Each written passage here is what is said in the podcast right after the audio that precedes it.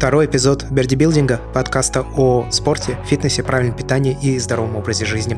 Меня зовут Андрей Барышников, и, как всегда, компанию мне составляет Роман Юрьев. Привет, Ром. Привет, Андрей, и всем привет, кто нас слушает. А, нас просили также рассказать о массаже. Это еще одна тема, в которой Рома, как я понимаю, достаточно хорошо разбирается. Ты вообще сам, ну, регулярно посещаешь массаж? Или, может быть, у тебя были какие-то сессии раньше? Я и посещаю массаж, и сессии у меня тоже были. Причем э, самое интересное, что если в прошлом это было было достаточно редко и эпизодически. Особенно мне, конечно, запомнился, запомнились массажи, когда я в Таиланде был. Вот. А потом, когда я готовился к соревнованиям, без этого, в принципе, было нереально, потому что э, нагрузка была очень большая. Там по 4 жимовых тренировки в неделю, очень объемные. И, ну, если бы не массаж, думаю, как бы было бы намного-намного тяжелее.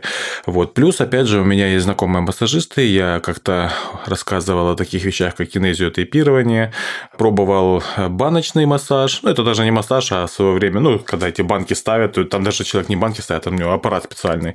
И потом ты весь такой веселый, круглых синяках. Вот, поэтому опыт у меня есть. Специалистом массажа я, естественно, назвать не могу, то есть я не массажист, но а, теорию массажа, что он дает, что он не дает, и какие реальные от него эффекты есть, это я знаю. И частенько по этому поводу с людьми тоже общаюсь, особенно с женщинами, которые рассказывают про волшебство антицеллюлитных массажей и прочих вещей. Об этом будет особенно интересно поговорить. Ты сказал, ты был э, в Тайване, в Таиланде? В Таиланде. А что там за массаж такой, который тебя впечатлил очень сильно? Да, на самом деле обычный массаж. Ну, как скажем, обычный. Во-первых, в Таиланде массаж – это национальная штука. То есть, там массаж умеют делать все. С самого детства этому люди э, учатся. Ну, как бы в каждой семье это все. Ну, в общем, это национальная вещь. Любой таец умеет делать массаж. А если говорить о специализированном массаже, именно когда люди учатся на это, то, например, в Таиланде этому учатся 9 лет. То есть есть высшее учебное заведение конкретно по массажу, и вот специалисты, они учатся этому 9 лет. А, естественно, там, в общем, массажистов там много, и там и курсы массажа, там, по-моему, 4-5 месяцев они длятся и так далее. Но что мне было интересно, то, что, ну, мне массажи раньше делали, разного рода массажи. Вот. А в Таиланде я просто, ну, как бы пришел, попробовал там, ну, такой приличный стол массажа, все. Первый раз в жизни во время массажа я заснул, хотя меня так мял мужчина знатно. Вот. А второй раз это было, ну, причем, опять же, часовой массаж, ну, прям, ну, я не знаю, как это описать, то есть я тогда выбирал, по-моему, массаж всего тела.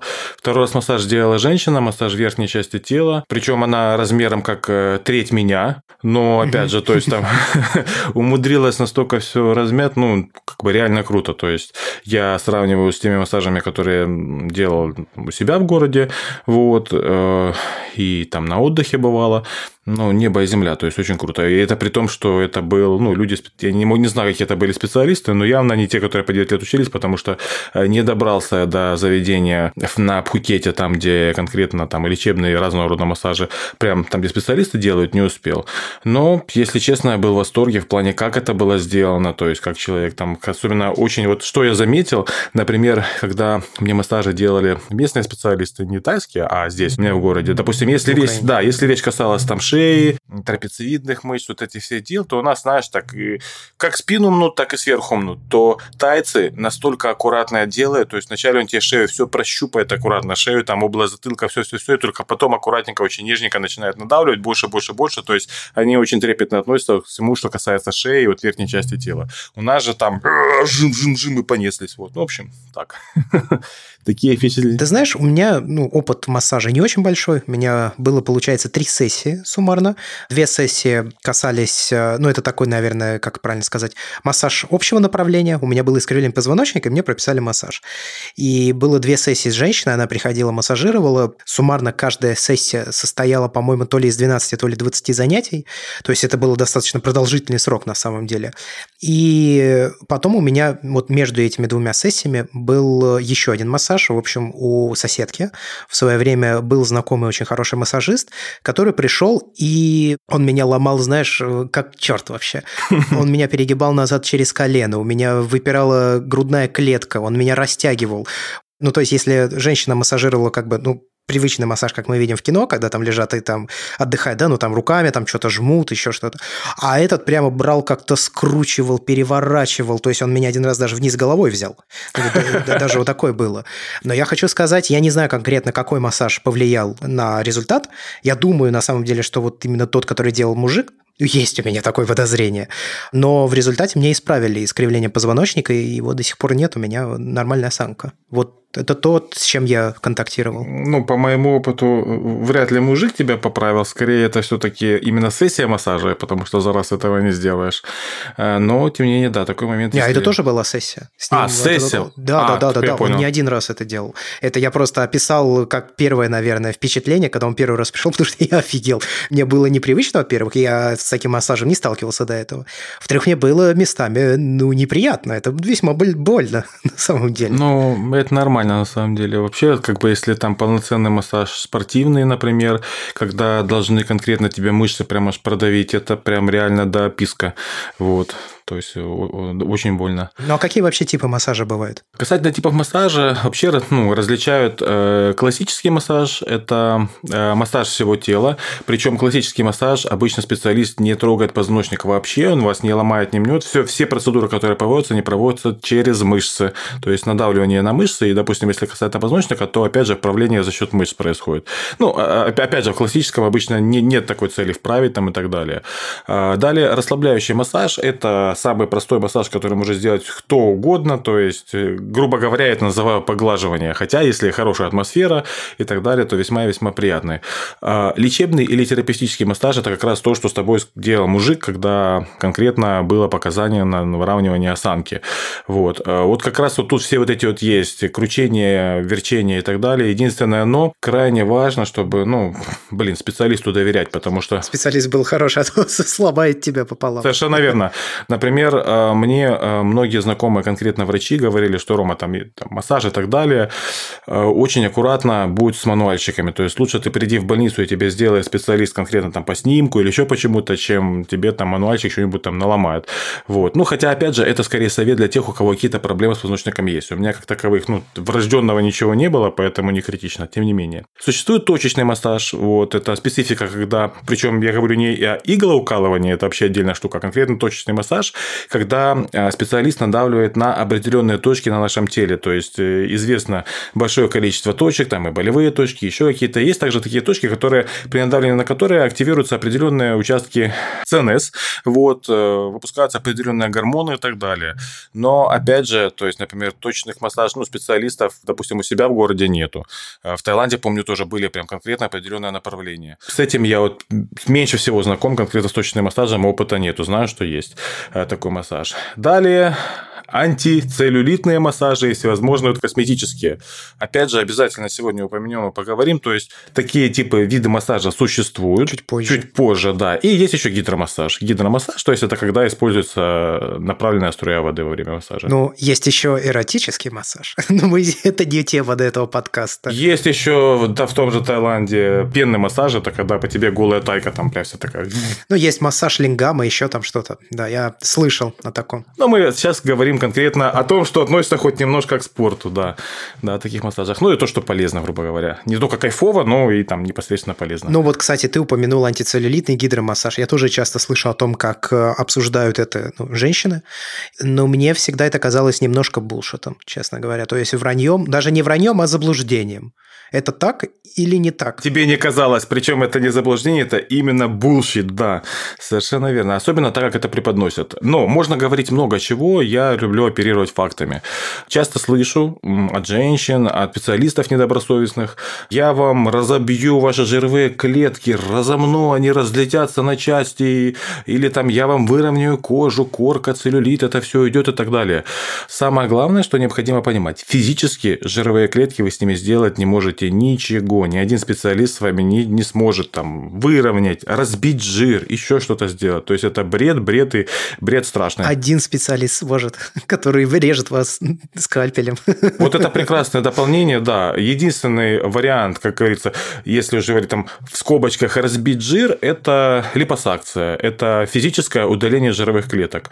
Опять же, надо понимать, что липосакция на самом деле достаточно серьезная, я бы даже сказал, страшная операция. Почему? Потому что наберите просто в гугле последствия липосакции. Когда у вас из организма физически удаляют клетки жировые, там, естественно, жир уже не появляется. Но дело в том, что телу все равно жир складировать надо. Если он, грубо говоря, вы пытаетесь лишить его возможности накапливать энергию, он этого не позволит. И у вас вот эти скопления жировых клеток начнут образовываться где попало. То есть они может там образоваться одна там на спине, в районе позвоночника, еще где-то. Если там раньше у вас было два аккуратных валика сзади жировых, то может быть там один остаться. То есть, грубо говоря, начинает жир скапливаться, вылазить где попало. И это реально как бы, ну, это страшно. В общем, для тех, кто делает липосакцию, акцию питания, наверное, даже еще более востребовано, чем для соревнующихся атлетов на сушке и, там, и так далее. На 150%. Более того, опять же, липосакция бесследно не проходит. Организм – это настолько большой стресс для организма, что потом нужно быть очень аккуратным и вообще как бы не рекомендую никому. Уж лучше пройти там 5 сушек, чем сделать одну липосакцию. Вот, реально. Поэтому, девушки, не рассчитывайте на липосакцию. Это единственный вариант разбить ваш жир физически, но это очень серьезная операция на самом деле. А все вот эти штуки, когда используют электричество, оно тоже, я так понимаю, ни на что не влияет. В свое время, да, я даже писал по этому поводу статью, то есть у нас был производитель подобных штук, она сказала, расскажите про волшебные свойства, изучил, волшебных свойств реально там на самом деле нету, да, то есть пропускание электричества, попытка это все дело, там, опять же, разбить и так далее, не действует. Опять же, касательно антицеллюлитного массажа, ну, э, я не говорю, что это не работает вообще. В комплексе, в комплексе, что дает, что такое целлюлит зачастую? Целлюлит, если целлюлит в медицинской практике, то это э, дегенеративное изменение воспаления в частности, жировой ткани.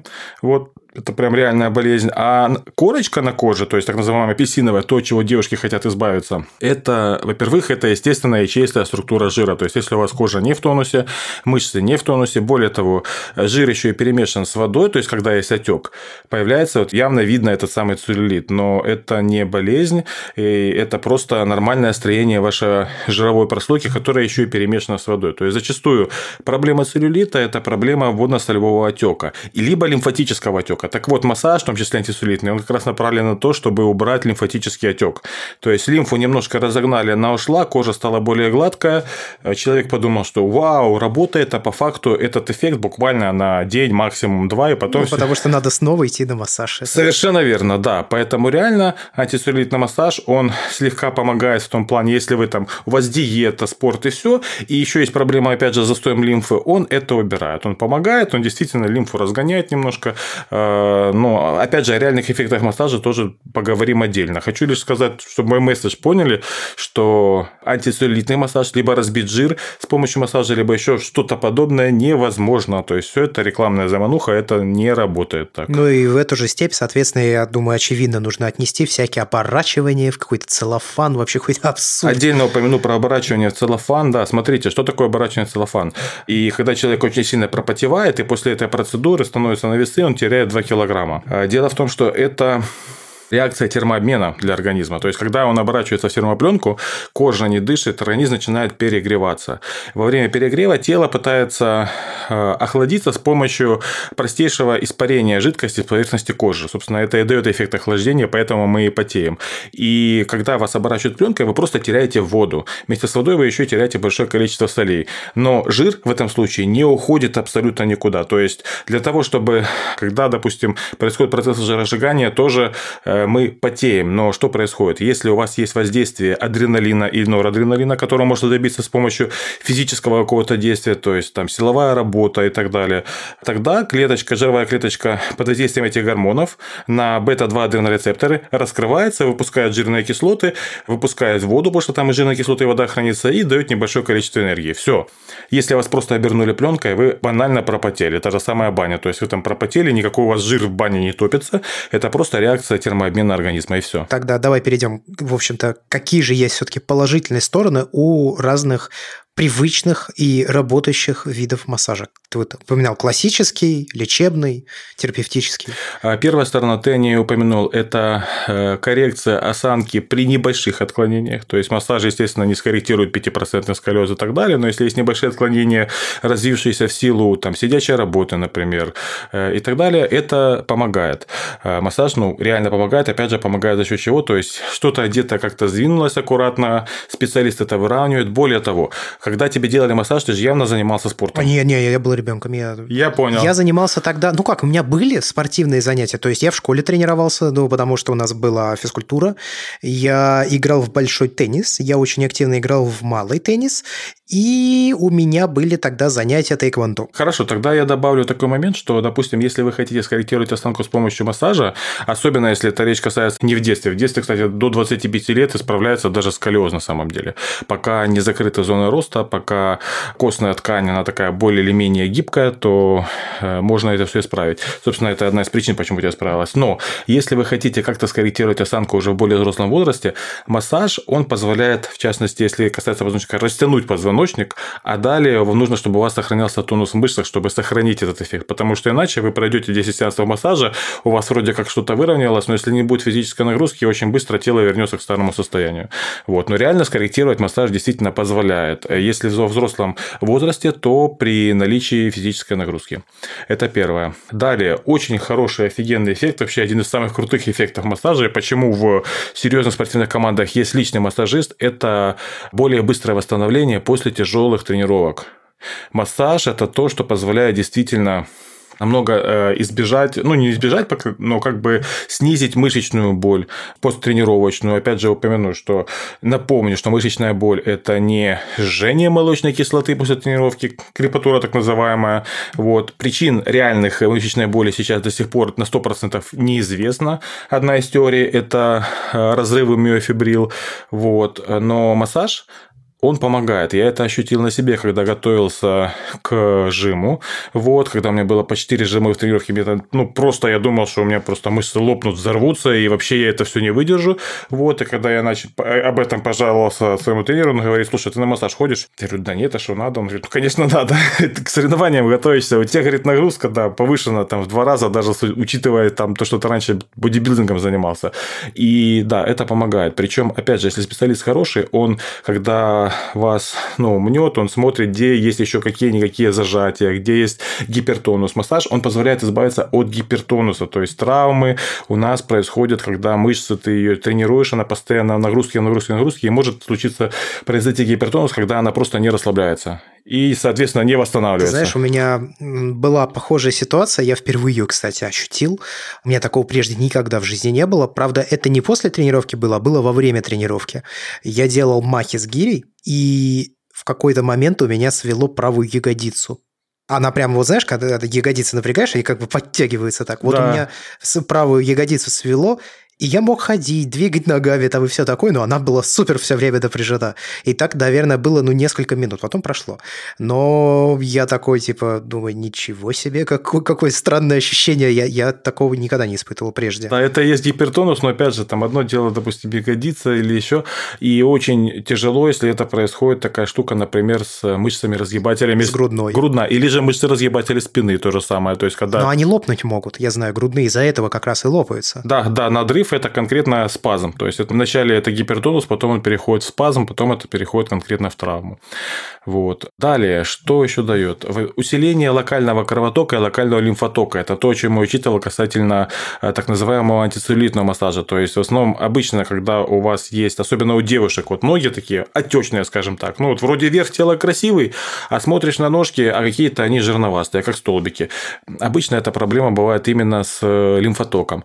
Вот. Э, более того, важный момент. Если вы побывали у массажиста и после этого, допустим, встаете, у вас лицо, грубо говоря, опухшее, как будто бы вы там после лютой пьянки, это значит, специалист немножко э, мог не очень хорошо поработать с вашей лимфой, потому что во время массажа очень важно специалисту, когда он вас э, массажирует, э, следовать по лимфатическим путям массажировать, именно чтобы не против лимфотока, а по лимфотоку.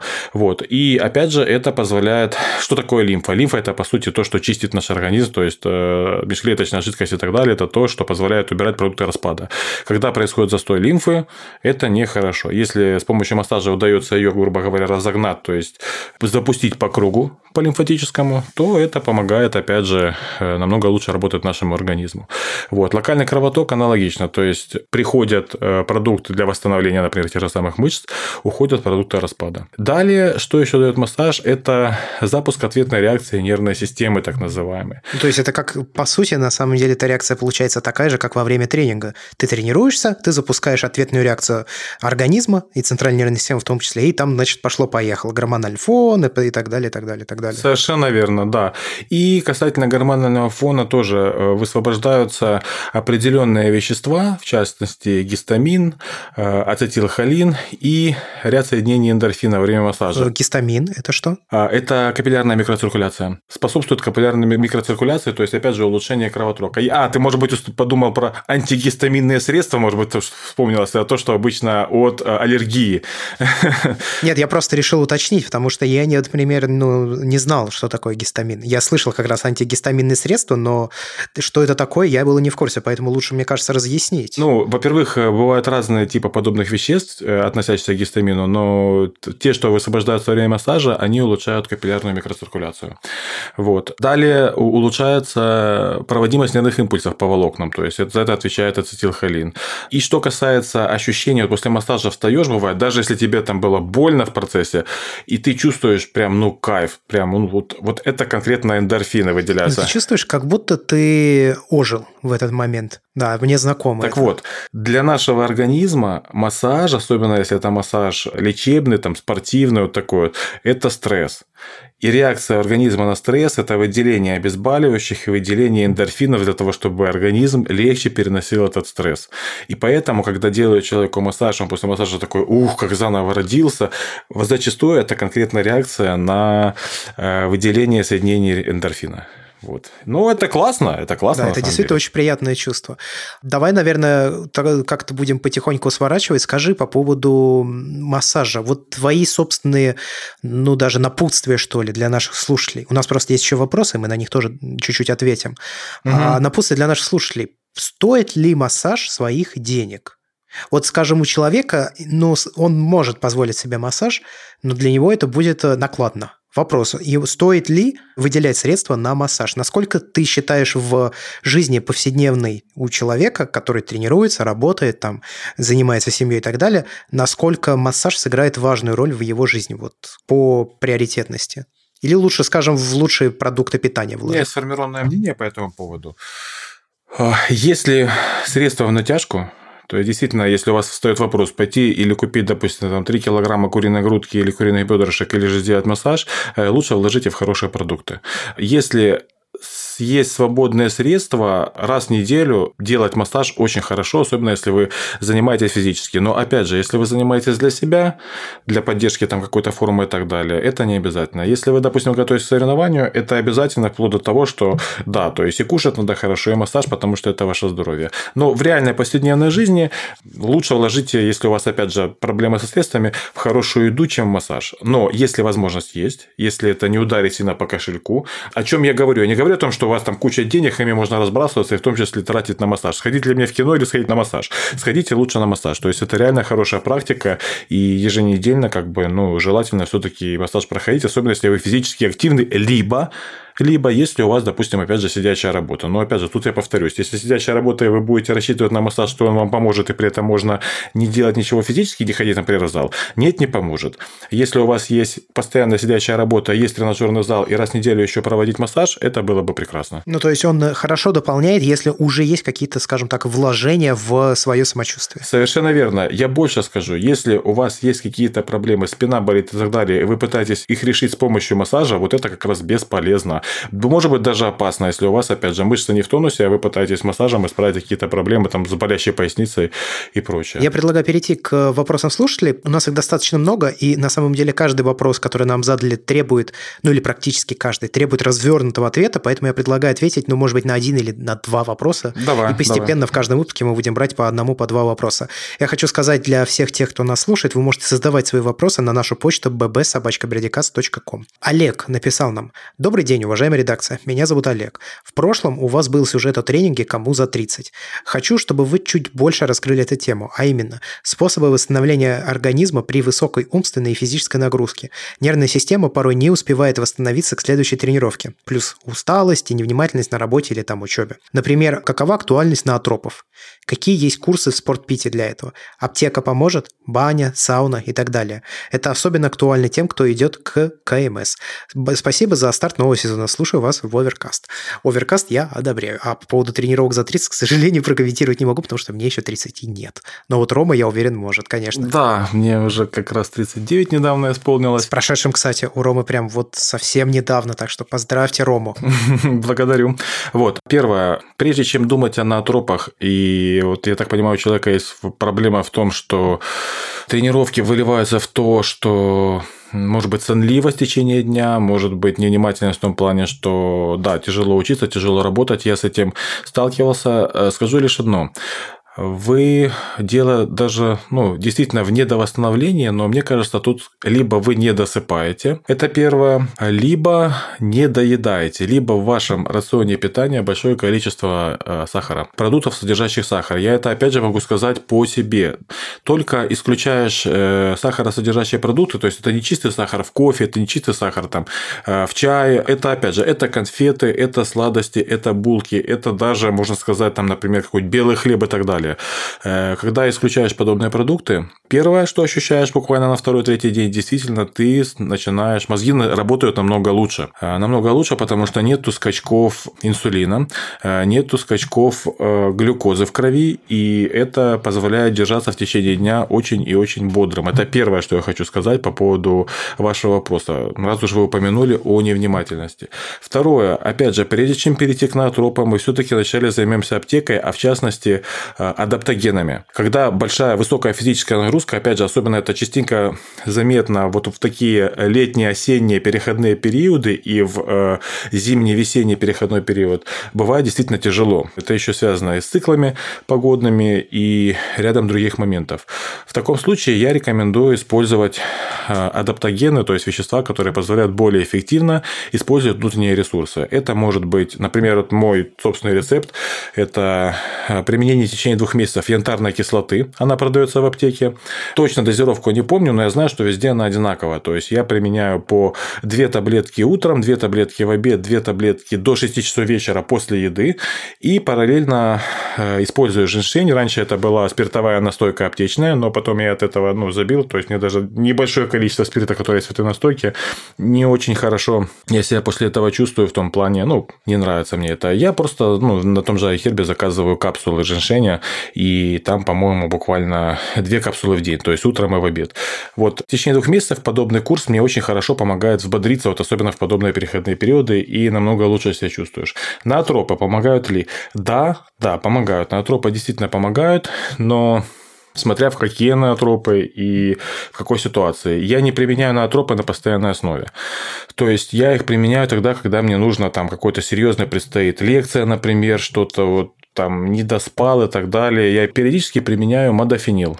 Э, модофенил – это наотроп последнего поколения. Разрабатывался он в США для летчиков военных. В большой дозировке позволяет до трех суток человеку не спать и при этом быть активным.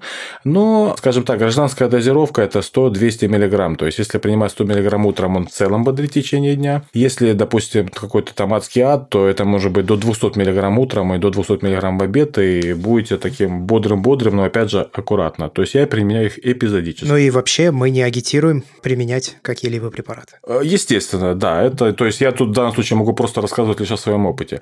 Ну, хотя тот же самый модофенил, он официально не продается, но он и не запрещен. Вот. И э, негативные эффекты нет. Насколько я знаю, от наотропов негативных эффектов нету. Далее. А аптека, баня, сауна? Баня, сауна. Баня – это прекрасно. Я раз в неделю буквально вот у меня такая есть штука, то есть еженедельно я в бане бываю. Баня очень хорошо, вообще прогрев мышц помогает в восстановлении после тренировочном, в частности. Вот, поэтому если, допустим, у вас там определенные тренировочные процессы, есть, например, там тяжелая тренировка, там день ног, допустим, неплохо после этого что-то типа бани устраивать или сауны. Даже банально, если в зале есть инфракрасная сауна, то после тренировки зайти на 5 минут в нее хорошо бы. Но хочу предупредить касательно бани и сауны. Полноценная баня – это она равносильно часовой кардиотренировки или часовой силовой тренировки. Для сердца она нагружает ее не меньше. Я специально даже вот в часах в поларе заходил в баню, полтора часа бани. За это время у меня они насчитали расход в э, почти 800 килокалорий, и при этом сердечный ритм в бане у меня был 120-140 ударов. Хотя я этого вроде как и не ощущал, но сердце колотится для поддержки внутреннего состояния, внутренней температуры. Поэтому, если вы делаете, если есть баня, то не менее 4 часов после тренировки у вас пройти должно, если это полноценная баня. Если это просто зайти погреться после тренировки, буквально буквально один-два захода по 5-7 минут, не более, чтобы не перегрузить свое сердце. Вот. И что-то там еще было по восстановлению, человек спрашивал. Спрашивал, что какие курсы в спортпите есть. Спортпит, да, смотрите, касательно спортпита, тоже важный момент, и почему, опять же, может быть слабость, я с этим сталкивался не раз, это банальная нехватка витамин банальная нехватка витамин, потому что люди этого, на это не обращают внимания, но физическая нагрузка, она увеличивает расход витамин очень сильно. Витамины – это те вещества, под действием которых происходят все реакции внутри нашего организма, все биохимические реакции. И я крайне рекомендую людям, которые на постоянной основе занимаются э, в тренажерном зале, пусть это будет даже три раза в неделю, чисто для себя, применять спортивные витамины любые спортивные витамины с повышенной дозировкой. Это необходимо. Если нет возможности или не желаете, хотя бы, хотя бы добавляйте, особенно зимой, э, витамин D3, около ну, 5000 единиц в день я рекомендую. И витамин С 1-2 грамма в день. Это для нормального восстановления соединительной ткани, формирования коллагена и так далее. И, опять же, это очень хороший антиоксидант и очень хорошо помогает. Но все-таки рекомендую мультивитамины, это важно. Окей. Okay. А, значит, еще один комментарий скорее написал нам слушатель Евгений Соколов. Конкретно ко мне обращается. Андрей, добрый день. Послушал ваш последний выпуск нового сезона Берди Билдинг. Все понравилось. Надеюсь, поднимете много интересных тем в этом году. Заинтересовал ваш рассказ про бег. Я сам бегаю уже несколько лет как любитель. Так понял, что после того, как вы пробежали 19 километров, то все забросили, и даже качалку. У меня бывает похожая ситуация. После того, как много пробежал даже на пульсе всего 150, то сдает центральная нервная система, и я на все забиваю на 2-3 дня. В вашем случае месяц. Хотелось бы попросить вас в этом сезоне затронуть отдельно тренировки кардио, но пригласить кого-нибудь, скажем, из подкаста «Побежали» и обсудить вместе сочетание качалки и бега. Особенно темы пульса. Роман в принципе, обладает хорошими знаниями в этой области, но не совсем полными.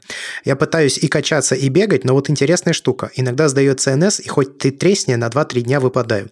Может, вы в своем подкасте проясните ситуацию. Всем будет полезно. С уважением, Соколов Евгений. Ну, я откомментирую по поводу того, что меня касается. Никак не связанные вещи. Я забил на месяц на тренировке в сентябре, и это касалось исключительно того, что я писал обзор iOS 13 и iPadOS. У меня просто, как я говорил, не было времени.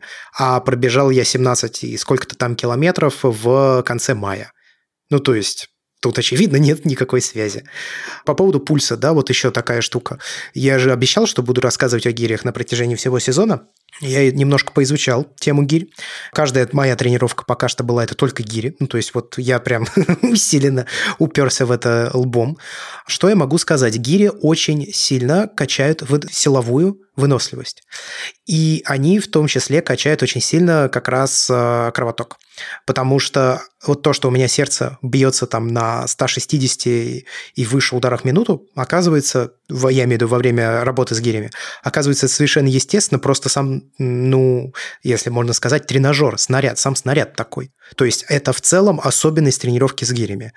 И гиревики, которые занимаются постоянно гирями, они нельзя сказать, что выглядят прям супер-мега накачанными. Ну, конечно, это во многом зависит от питания и того, как они эти гири применяют. Да. Но если мы говорим именно о спорте, в котором соревнуются подъемом гирь, то есть там у них есть как раз толчок, у них есть как раз рывок и так далее, то они это делают на количество повторений. И самый большой, насколько я знаю, но я нашел на канале YouGifted был видеоролик с одним гиревиком, он поставил мировой рекорд, э, сделал 5555 подъемов на протяжении 12 часов. Охренеть. Ну, то есть это в конце каждого часа там можно было, типа, отдохнуть одну или две минуты, но он этого не делал, потому что знал, что после этого сложнее обратно входить в ритм. На самом деле тренировка с гелями, несмотря на то, что ну, это реально тяжело, потому что ты придаешь 24 килограмм ускорения, и вес как бы получается больше. А это больше что-то похоже на греблю скорее. То есть ты вот дотачиваешь технику до идеала, и после этого ты начинаешь э, идти на количество повторов. Поэтому ну, это я так немножко в сторону ушел, да. В общем, по поводу бега никак не связанные вещи. Это, наверное, я не очень хорошо и правильно изъяснился в подкасте, из-за чего возникло такое недопонимание. По поводу бега же как такового, пригласить кого-нибудь из подкаста «Побежали», я думаю, что это реально организовать. И мы попробуем это сделать.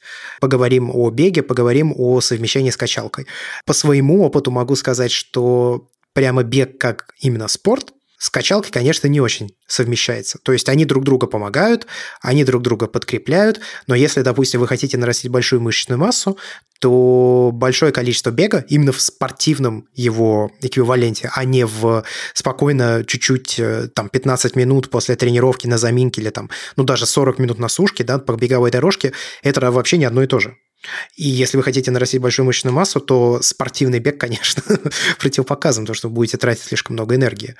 Вот, это мое мнение, я, возможно, ошибаюсь. Все верно, я просто добавлю немножко от себя касательно нагрузки на центральную нервную систему. Дело в том, что я просто не совсем, э, ну, было бы понятнее, если бы вы рассказали, какая у вас в целом, какая программа тренировки и как часто вы бегаете, и как часто вы занимаетесь. Но есть такой момент, есть э, общая адаптация центральной нервной системы и есть специфическая адаптация центральной нервной системы. Так вот, э, специфическая адаптация, когда вы, например, занимаетесь силовой работой, она одна, то есть есть мышцы, грубо говоря, тело увеличивает количество миофибрил, то есть мышцы становятся сильнее, э, тело добавляет количество, увеличивает количество саркоплазмы, то есть у вас э, чуть больше энергии появляется именно для силовой работы. А когда вы бегаете, адаптация совершенно иная, специфическая, то есть там появляется большее количество митохондрий и появляется большее количество красных кровяных телец. Первое необходимо для эффективного использования энергии, а именно э, жирных кислот, чем больше митохондрий, тем эффективнее используются любые энергетические субстраты, в том числе жирные кислоты. Второе необходимо для эффективного использования кислорода. Чем больше красных кровяных телец в крови, тем э, больше кислорода вы можете использовать с каждым вдохом. То есть кислород в любом случае берется у вас из крови, и чем больше красных кровяных телец, переносящих этот самый кислород к тканям организма, тем вы то есть дольше можете не задыхаться и работать в высоком темпе. А, это специфическое, но общая адаптация ЦНС и к бегу, и к силовой работе она одинаковая. То есть ЦНС э, адаптируется примерно одинаково, именно если речь об общей адаптации. И таким образом просто-напросто получается, что вы банально перетренировываетесь. То есть, если у вас на пару дней после там, бега а, отпадает желание вообще хоть чем-то заниматься, то здесь речь не в том, что вы пытаетесь это с качалкой объединить, а в том, что конкретно беговые тренировки у вас, э, вы перегружаете себя. Это то же самое, что если бы вы на силовой тренировке брали э, слишком большой вес, либо она была бы слишком объемная. То есть, речь в том, что если ваше тело не адаптировано к определенному темпу бега. Например, допустим, бежать без остановки в течение часа со скоростью там, 9 или 10 км в час. Что значит отсутствие адаптации организма? Нехватка митохондрий для того, чтобы у вас хватало энергии на такой темп, и нехватка красных кровяных телец. Если вы постоянно работаете в режиме, когда ваш организм перегружается, ваша ЦНС перегружается, когда организм с этим не справляется, и ему приходится работать не на жире, грубо говоря, а использовать другие субстраты более мощные, когда сердце у вас выпрыгивает, колотится, вы подзадыхаетесь, но все равно там вы пытаетесь в какое-то определенное время вместиться. В таком случае каждый раз вы фактически травмируете свой организм, и именно из-за этого перегружается ЦНС. Более того, тело после этого просто лишь пытается восстановиться, оно не осуществляет специфической адаптации, оно не увеличивает количество митохондрий, и оно не увеличивает количество красных кровяных телец. Этого можно добиться только если нагрузка небольшая, тогда, когда вы не задыхаетесь. Об этом, собственно, у нас есть даже выпуск отдельный по кардио, рекомендую его переслушать. Но, опять же, мне было бы очень интересно реально поговорить со спортсменами, именно бегунами, специалистами. Поэтому, да, с удовольствием пообщаемся, если удастся пригласить людей. Последний на сегодня вопрос. Сразу говорю, он большой и развернутый. Я думаю, что здесь есть что обсудить, и мне кажется, он достаточно важный. Нам написал его Александр Степакин из Латвии, как он написал в самом конце э, своего вопроса. Это даже скорее не вопрос, сколько история, ну а вопрос там только в самом конце. Здравствуйте, дорогие Андрей и Роман. Я учусь в 10 классе. Мне 15 лет. В конце осени будет 16. Моя история со спортом очень необычна и, я бы даже сказал, печальна. В детстве особо ничем не занимался. В первом классе только ходил на тейквондо. В шестом классе полгода ходил на плавание. Условная любовь к спорту у меня появилась где-то к седьмому классу. Тогда я начал увлекаться велосипедом, в день проезжал по 15-20 километров. Я был как сумасшедший, мне обязательно надо было сделать каждый день и поездить, или же я начинал бы психовать. Через год ситуация ухудшилась. Вдобавок к велосипеду я начал делать регулярные утренние тренировки. Пробегал километр и делал разного рода аэробные растяжки и физические упражнения, такие как пресс, подтягивания, отжимания и так далее. В это время я как-то начал забивать на питание и съедал, наверное, 1500-2000 калорий в день. Все усложнялось тем, что в школе меня обзывали одноклассники и называли жирным, хотя я таковым не был, как потом выяснилось. И я стремился стать более спортивным, накачанным, старался похудеть. В итоге начал выбрасывать еду, которую мне родители оставляли на ужин и завтрак. Добавил еще силовые тренировки и начал делать так называемый воркаут по приложению пресс за 30 дней. Все вышеперечисленное – велосипед, тренировка с утра, воркаут – я делал каждый день, за редкими исключениями, когда родители ругали или я им мешал.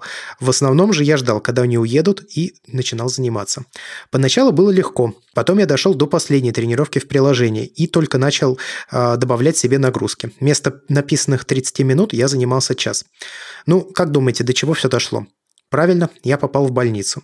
Причем в психиатрическое отделение с диагнозом анорексия. При возрасте 15 лет, росте 1,78 м, я весил 45 килограммов, когда норма 60 килограммов. Это было в апреле этого года. Я настолько себя довел, что мне было наплевать на питание, главное было хоть как-то получить мышечную массу. Понятно, что ничего я не получил. На удивление, я пролежал в больнице почти два месяца. Потом через месяц попал в хирургическое отделение из-за гематомы в районе крестовой кости. И сдал экзамены за 9 класс. 9 по математике, 8 по латышскому языку, да, я живу в Латвии, 6 по истории, 10 по английскому языку. Как понимаете, мы спортивный, я бы сюда добавил кавычки, но их там нет. Мой спортивный опыт оставляет желать лучшего. Сейчас я восстановился полностью. Есть только небольшие проблемы с тем, что я не могу долго сидеть из-за боли в районе крестовой кости, но это не смертельно. Однако желание заниматься спортом у меня осталось. После выписки из больницы, через месяц, я начал заниматься бегом. Мне было просто в кайф от этого. Я никогда не получал такого удовольствия от спорта, как от бега. Выходит, бегаю я с июня, 4 раза в неделю по 6 километров. Было, наверное, только 2-3 недели пропуска. Сейчас я заметил, что мой вес начал падать. На данный момент я вешу 52,7 килограмма. И я не знаю, что мне делать без спорта. Мне кажется, я не смогу. Ведь это реально то, что требует мой организм на моральном и на физическом уровне.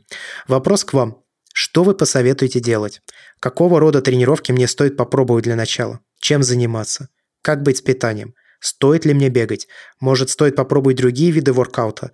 Может, попробовать базовые физические упражнения? Сейчас я пока только бегаю и делаю с утра небольшую зарядку на 10-15 минут. Если честно, мне просто некуда обратиться. Родители тревожат своими проблемами, я не хочу. Они вообще у меня в стороне от спорта, и для них это как что-то странное. Я искал информацию по этому поводу в интернете, но ничего не нашел. У меня очень узкоспециализированный случай, что ли. Я не могу найти информацию для подростков моего возраста. Я даже писал в разные местные фитнес-клубы, но они молчат. А у нас в семье туго с деньгами, поэтому абонемент в фитнес-зал или какого-то рода спортивный центр я позволить себе не могу. Короче говоря, жду от вас ответа. Очень надеюсь, что вы сможете мне помочь. А, хорошего дня, Александр из Латвии. Я... Тут целый букет, да? Да, на самом деле не букет нет, это абсолютно Дело в том, что у меня подобные случаи есть в личной практике. Единственное, я работал не с девушкой, то есть 14-15 лет. Проблема там была в том, что у нее пострадала гормональная система в итоге, то есть там срыв был и по, получается, ну, у девочек обычно страдают из-за таких вещей в первую очередь щитовидная, вот, и по половым гормонам тоже, то есть, грубо говоря, там Вес упал до 32 килограмм с 45, и тоже, ну, тяжело было. Э, именно для девочки, то есть для ее возраста, что когда все это произошло, хотя вполне возможно, что это дело было у нее в генах заложено и потом просто активировалось. Тем не менее, проблема решена, причем эта девушка сейчас поступила успешно в институт, более того, она э, рекордсменка Украины среди юниоров по становой тяге при весе 40 4 килограмма или 45, она становая подняла 80 с чем-то, 85 вроде бы как килограмм. Вот, то есть все хорошо. Случай для меня знакомый, я прекрасно понимаю то, о чем молодой человек пишет. Единственное, что я с девушкой работал полтора года, вот, а тут э, я могу дать лишь общие советы, но если вы их будете придерживаться, э, это вам поможет. Первое и самое главное, не бойтесь спорта, не бойтесь бега и не бойтесь, что это каким-то образом вам повредит. Хотя зачастую врачи особенности начинают рассказывать, мол, нельзя, не надо и так далее, опять похудеешь и прочие моменты. Нет, ни в коем случае. Но касательно питания, то есть в вашем случае, я бы даже сказал, это не то чтобы психологический сдвиг, Первое и самое главное, что касается психологии, конкретно вас, молодой человек. Вам необходимо забить на большой и толстый болт на одну простую вещь. Вернее, не на вещь, а на мнение людей.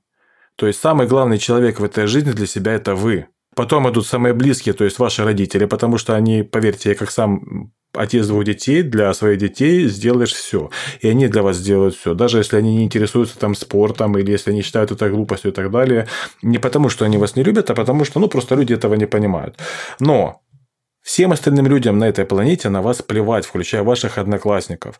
Они могут вас троллить, они могут рассказывать, там вы жирные, они могут просто банально, потому что молодые и дурные, скажем так. Опять же, это в человеческой природе.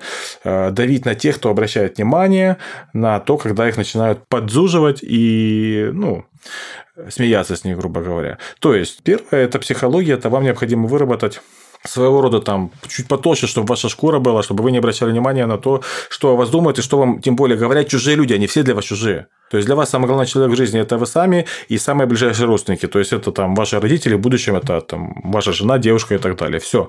Всем остальным людям они будут в первую очередь думать о себе и о своих проблемах. Человек может вам сказать, что вы жирный или сказать, что что-то с вами не так, и через минуту об этом забудет. А вы будете себя ушатывать, убиваться и так далее. Поэтому это первое.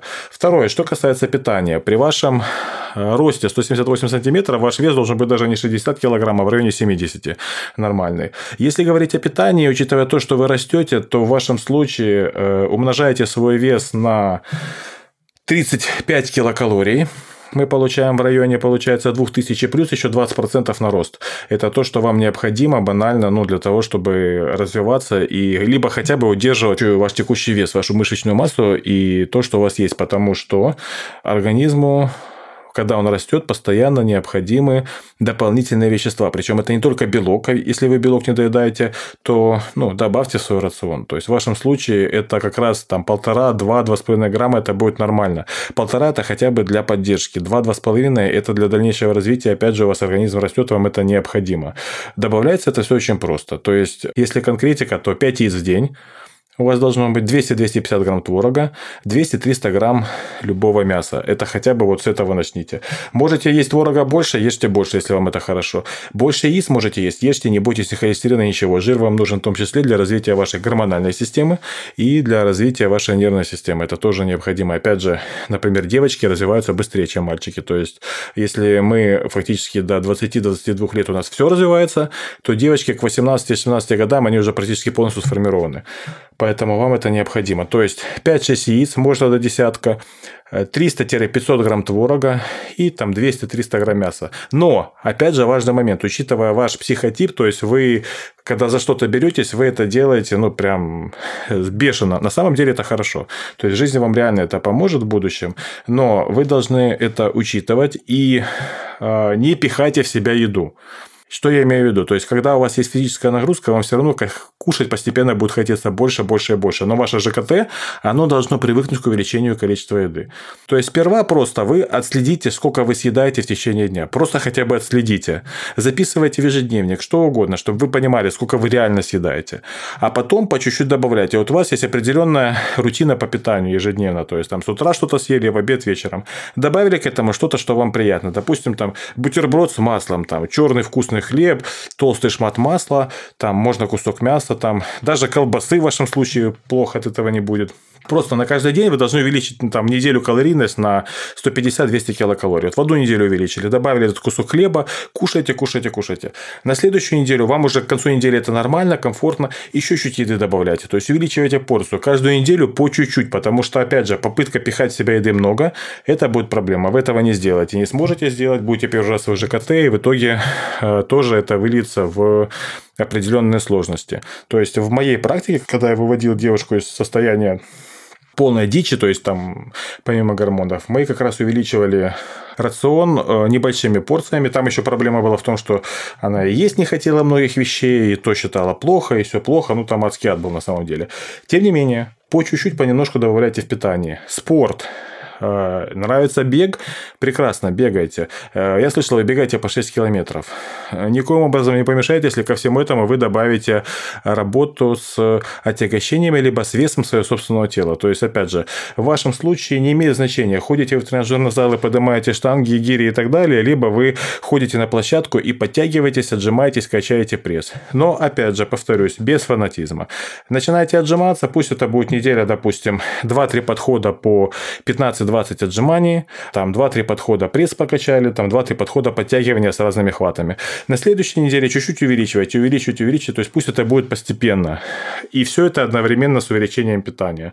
Вот. И третье, самое главное – выбросьте из головы тот момент, что вы можете себе как-то навредить, или что спорт вам может навредить, или что вы обратно можете вернуться в состояние анорексии. Что такое состояние анорексии? Это психологическое... Сначала это все начинается с психологии, то есть в вашем случае, причем, опять же, это не сдвиг какой-то и так далее, просто такой склад характера. Я понимаю вас, э, есть у меня и подобные знакомые, и э, случай, опять же, подобный был. Просто-напросто в определенной степени человек перфекционист. То есть, если делать, то делать идеально, либо не делать вообще. И в итоге получается, что если вы что-то делаете, добавляйте все по чуть-чуть и понемножку.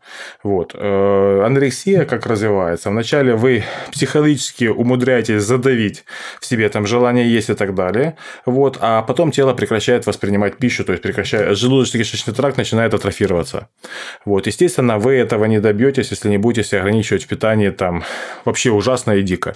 Вот. Если вы сейчас нормальным образом питаетесь, но начали терять вес из-за бега, просто-напросто вы потребляете калорий меньше, чем вы тратите. Вы добавили 6 километров бега, если до этого вы кушали определенное количество еды и не бегали, тратили, допустим, там в день полторы тысячи калорий или там две, то сейчас начали бегать, но количество еды не увеличили.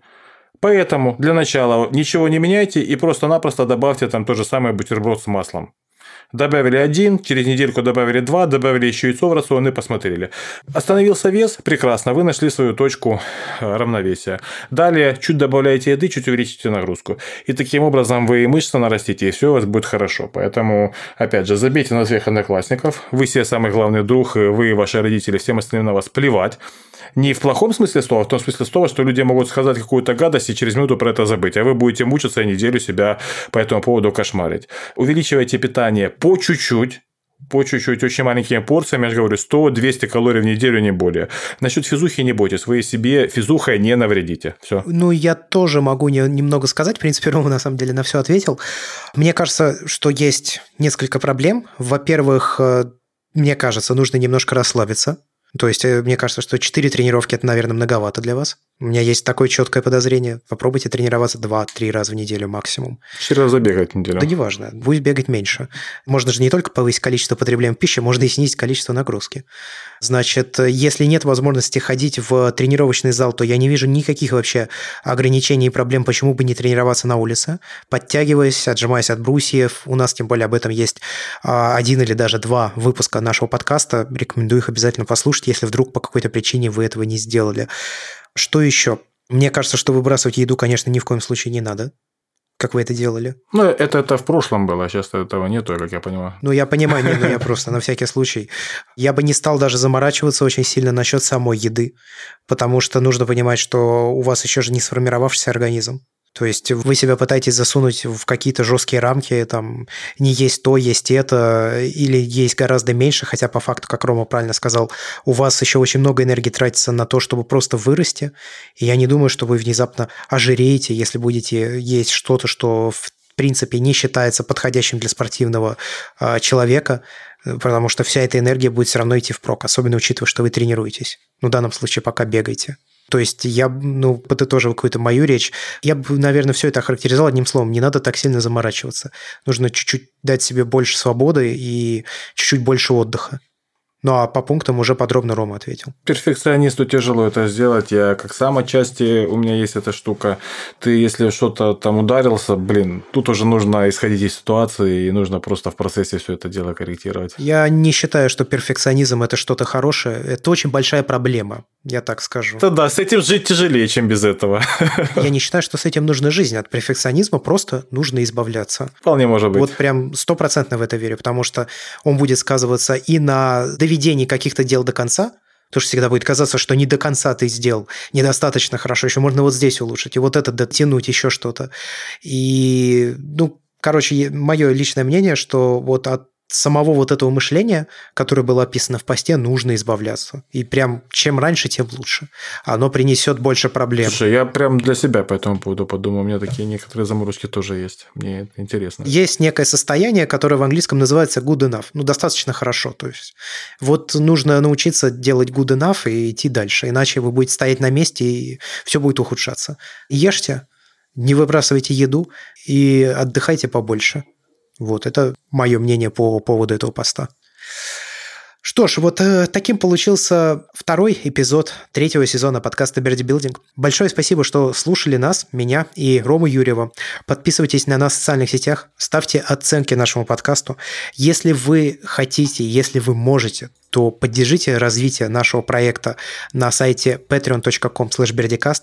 Там вы можете выбрать подходящий вам тариф, или же, можно сказать, тир, и там есть отдельные дополнительные подкасты от меня и Ромы, которые находятся в соответствующем разделе. Заходите, подписывайтесь, поддерживайте, а мы будем стараться делать для вас больше интересного контента. Ну и отдельно я хочу поблагодарить людей, которые поддерживают нас на специальной подписке Бердикаст Плюс, которая охватывает все вообще наши подкасты, в том числе Берди Билдинг. Мы обещали зачитывать имена таких людей, и сейчас я это сделаю. Большое спасибо Алексею Верхоланцеву, Алексею Панфилову, Андрею Гирьятовичу, Богдану Пришедько, Владиславу Михалеву, Денису, Дмитрию, Дмитрию Хлану, Дмитрию Лапе, Евгению Кушнаренко, Ивану Рубановскому, Лепфицу, Мишину Егору, Мэтью Малахову, Александру Чайковскому, Александру Фищенко, Сергею Бондаренко, Виталию, Виктору Сурикову, Владимиру Агафонову и Владимиру Ходакову. До скорых встреч, пока. Всем счастливо.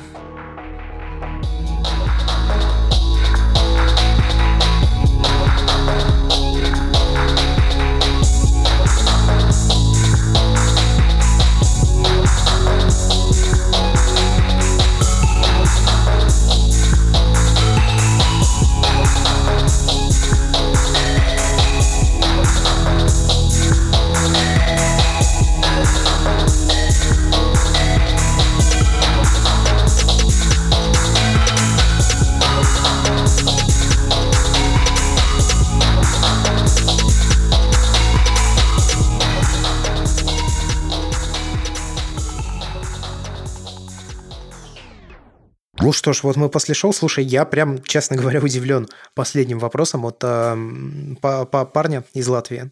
Ну, и вообще, мне кажется, что все, что с ним произошло,